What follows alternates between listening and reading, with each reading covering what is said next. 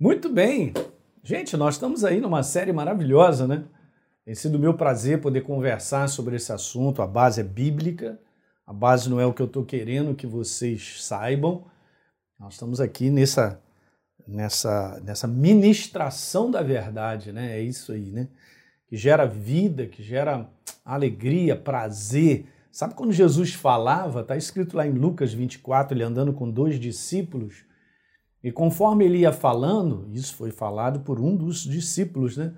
Não é que o nosso coração ardia? Exatamente isso. Quando você leva a verdade, como ela é, como está escrita, isso gera fé, cara. Arde o teu coração, mexe contigo. Eu sei que ao longo dessa série isso está acontecendo no teu coração, ok? Então vamos dar continuidade aí falando sobre saúde divina, uma herança eterna conquistada na cruz do Calvário para que eu e você possamos ter esse entendimento e conhecimento que nós fomos sarados, não seremos, nós fomos. Jesus levou sobre ele, como está escrito lá em Mateus, capítulo 8, 16, né? E aqui está vendo, porque Mateus está vendo o que, que acontecia, Jesus ministrava e curou todos os que estavam doentes, não é isso? E depois então ele reconheceu na ação do Espírito Santo em declarar, ele mesmo tomou as nossas enfermidades e carregou com as nossas doenças uma declaração de Isaías 53, verso 4. Que coisa linda!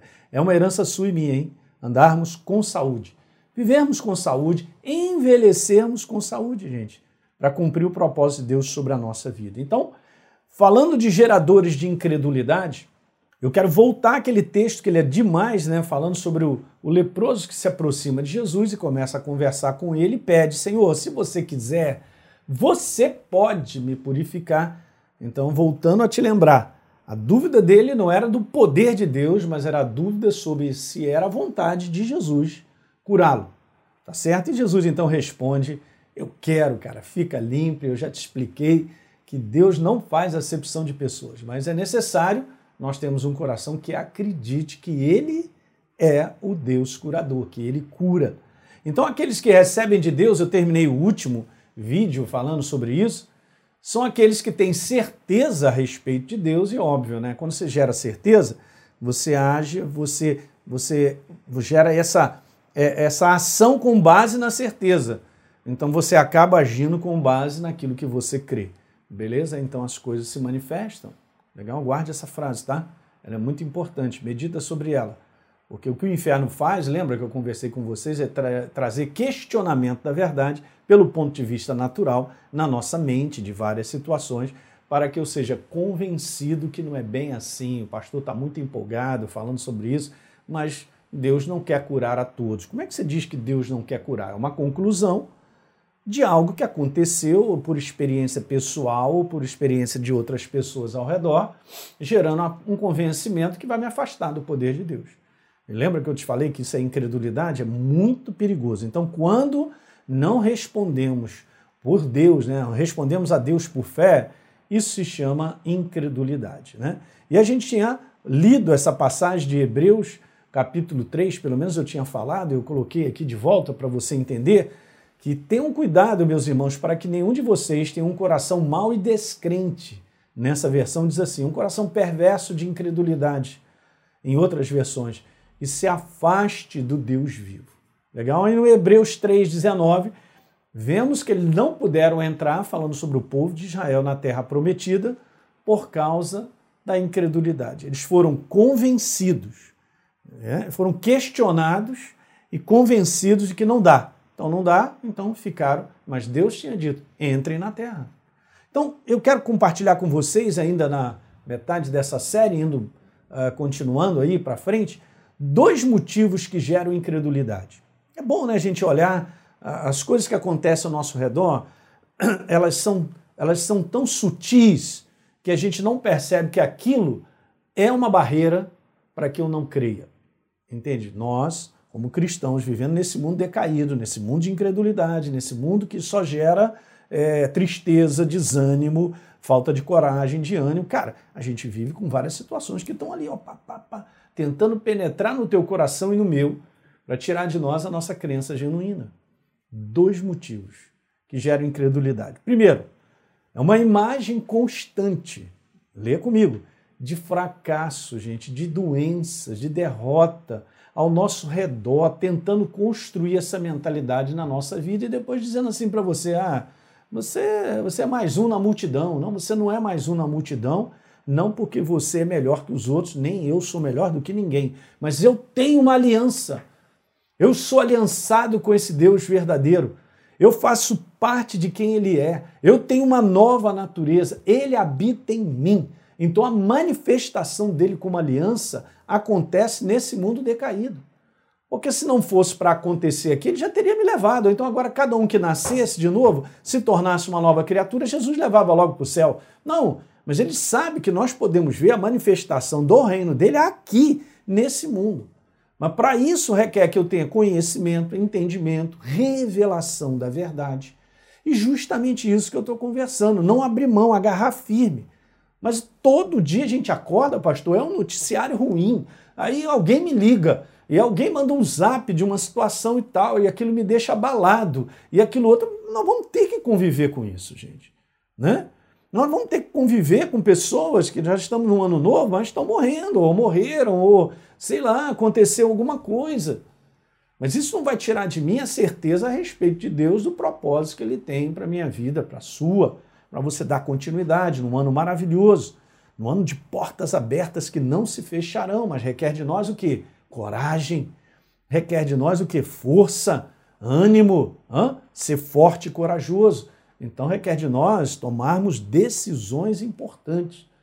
Né? Como eu comecei no início do ano né, a falar sobre isso aqui no nosso ministério, uma mensagem profética, depois você pode ir lá assistir ao longo de todo esse mês, eu venho falando sobre isso aí da importância de ouvirmos o que Deus tem para nos dizer. Quando Deus fala algo para nós, é desafiante, cara, porque eu vivo nesse mundo de imagem constante de fracasso, de derrota, de miséria, de, de tudo está pior e vai piorar mesmo. Eu não posso permitir que isso entre no meu coração e desligue a certeza sobre o reino de Deus, sobre a aliança que eu tenho, sobre a aliança de saúde, sobre a aliança de provisão, de cuidado, de proteção de propósito, de palavras que Deus te disse, aí você fala assim para mim, pastor Hélio, eu quero saber, cara, no momento que eu estou vivendo, aquilo que Deus me falou, mas meu Deus, não, não, não faz a menor chance de ser cumprida. Pois é. Cada um de nós vive situações assim. Mas se você continuar crendo e olhando para essa verdade, e continuar todos os dias crendo, levantando os teus olhos, parece que as coisas vão mudando. Hoje é a tempestade, água pra caramba, aí vai mudando, o sol aparece, a curva vem, e quando você vê uma oportunidade aparece, muda a tua vida, que leva para uma outra porta, que abre aqui e tal, abriu ali. Quando você vê, pastor, não é que Deus falou comigo a respeito de algo ele está cumprindo agora? Eu sei que você está olhando para mim com um zoião desse tamanho. Gente, isso acontece com todos nós, eu não sou diferente de você né, como está escrito lá, né, Elias, homem segundo os mesmos sentimentos, né, é, João fala sobre isso. A gente vive debaixo de emoções e sentimentos que são gerados por esse mundo decaído. Eu só não posso permitir que isso me domine e tire o crédito que eu dou à verdade. Legal? Então eu tenho que permitir que a verdade governe a minha maneira de pensar, que domine a minha maneira de pensar todo dia apesar de viver um mundo de imagem de constante fracasso, doença, miséria, fracasso, é, fracasso, fracasso, não tem crescimento, não tem progresso, isso é no mundo. No mundo sem Deus, sem aliança. Efésios capítulo 2. Nós estávamos sem Deus e sem aliança. Uau, gente, o que, que é isso? Viver sem Deus e sem aliança é a maior tragédia mesmo, está na mão das trevas. Aí que o inferno ataca mesmo e traz tudo de pior. Mas nós não. Nós estamos em Cristo Jesus. Você é filho do Deus Altíssimo. Gálatas capítulo 4, no verso 7, diz lá assim: Eu era escravo, mas agora eu sou filho. Sendo filho, eu sou herdeiro por Deus. Eu era escravo, por natureza das trevas, atrelado a todo tipo de maldição para me quebrar, doença e tal, e tal. Minha vida não dá certo, estou fora. Eu creio em Deus, eu creio na Sua palavra, eu creio na aliança, eu creio no relacionamento, eu creio nessa relação que nós temos com Deus, de sermos o corpo dele, então ser na expressão dele não é não? Então ele anda para cá, nós andamos com ele, caminhamos, Jesus é o bom pastor, João capítulo 10, e nós ouvimos a sua voz e o seguimos. Ouvimos a sua palavra, eu tenho que guardar isso.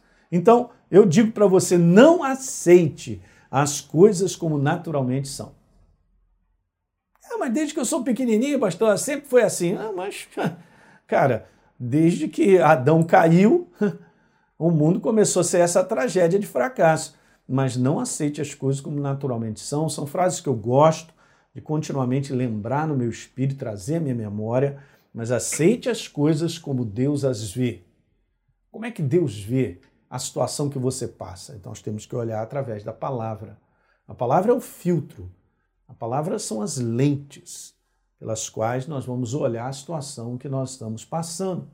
O que o mundo mostra, eu queria colocar isso no teu coração, nada mais é do que o retrato da ação diabólica. Ok? Então isso não faz nada, não tem nada a ver agora com a nossa vida, porque agora nós estamos aliançados com Deus. Nessa aliança tem cuidado, proteção, sustento, saúde. É só ler, gente. É só ler. Se na velha aliança já era assim, imagine na nova.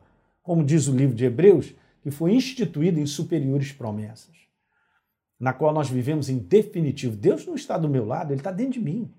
Maior é aquele que está contigo do que aquele que está nesse mundo. Muito mais são aqueles que lutam por nós, como anjos, ministradores, para aqueles que vão herdar a salvação, a salvação, como está lá em Hebreus, capítulo 1. Cara, então você não está sozinho, pastor Hélio, eu me sinto sozinho. Cara, entre você sentir sozinho e estar sozinho, há uma grande diferença. Então não valorize o que você sente, o que você sente. Valorize aquilo que você acredita. Beleza, o que você acredita? Deus está contigo, mas eu estou sentindo que eu estou sozinho. Então descarta o sentimento e fica com a verdade. Em muitos momentos eu também vivo, e você também, que parece que o mundo caiu, cara. O que está acontecendo? E a gente tem aquele sentimento que parece que, pô, Senhor, será que você me abandonou? Eu não estou ouvindo um oi, alô, alô, oi, estou aí e tal, beleza? Não, eu não posso valorizar isso. Eu tenho que valorizar aquilo que eu creio. Jesus falou: Eis que estarei com vocês até o final, até o fim, até o fim, todos os dias da sua vida. Pronto, acabou. Ele está comigo, ele está aqui conosco, nesse bate-papo. Nesse vídeo que você está assistindo, ele está sendo inspirado por, por ele mesmo. A inspiração vem dele, da sua própria palavra, conversando comigo, conversando contigo. Legal? A imagem, eu vou parar por aqui e vou fazer uma oração, a imagem que o mundo produz gera dúvida no nosso coração quanto à certeza sobre a vontade de Deus. E essa é uma área. Cura, saúde e outras áreas também.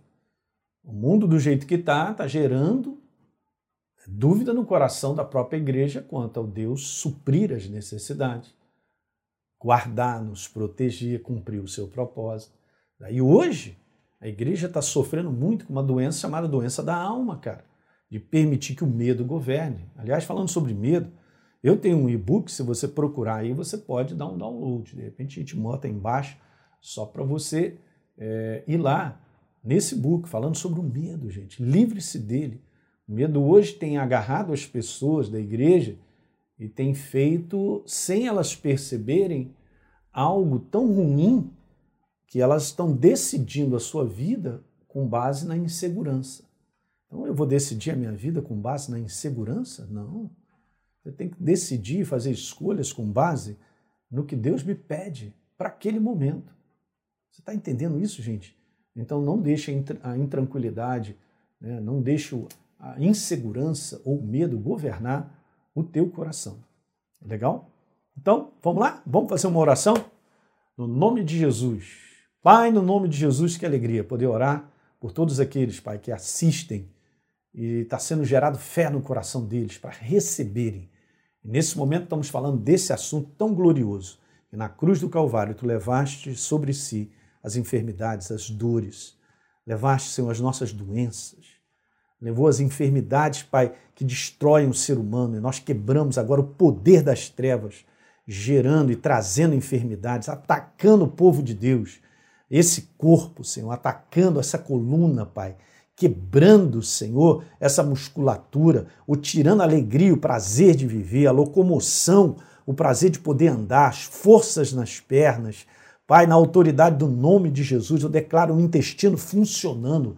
Eu declaro agora, Pai, cancelado o poder da alergia, Senhor, ao ponto da pessoa declarar praticamente, pastor, não posso comer nada. Em nome de Jesus está quebrado esse poder, poder das trevas, de cercear a alimentação do ser humano. Em nome de Jesus, quebra a alergia respiratória, Pai. Quebra a alergia intestinal. Quebra, Pai, essa ação, Senhor, sobre a musculatura, trazendo fraqueza Quebra agora, Pai, na autoridade do nome de Jesus. Leva os teus anjos de guerra aí a resolver essa situação, a gerar vida novamente, saúde, reconstituição de órgãos, de situações, Pai. Eu oro agora por aqueles que perderam a visão ou estão com uma visão muito ruim. Em nome de Jesus, eu declaro a visão aberta, eu declaro a visão agora total, Senhor, voltando à normalidade do que era, em nome de Jesus. Todas as enfermidades que atacam os olhos estão repreendidas na autoridade do nome de Jesus. Libera, libera poder curador, meu rei, na vida de todo aquele que crê. Eu te agradeço por essa obra sendo feita neste exato momento. Em o nome de Jesus. Amém. Amém, pessoal. É isso aí. Compartilhe aí com seus amigos esse vídeo e a gente se vê no próximo. Um grande abraço para todos.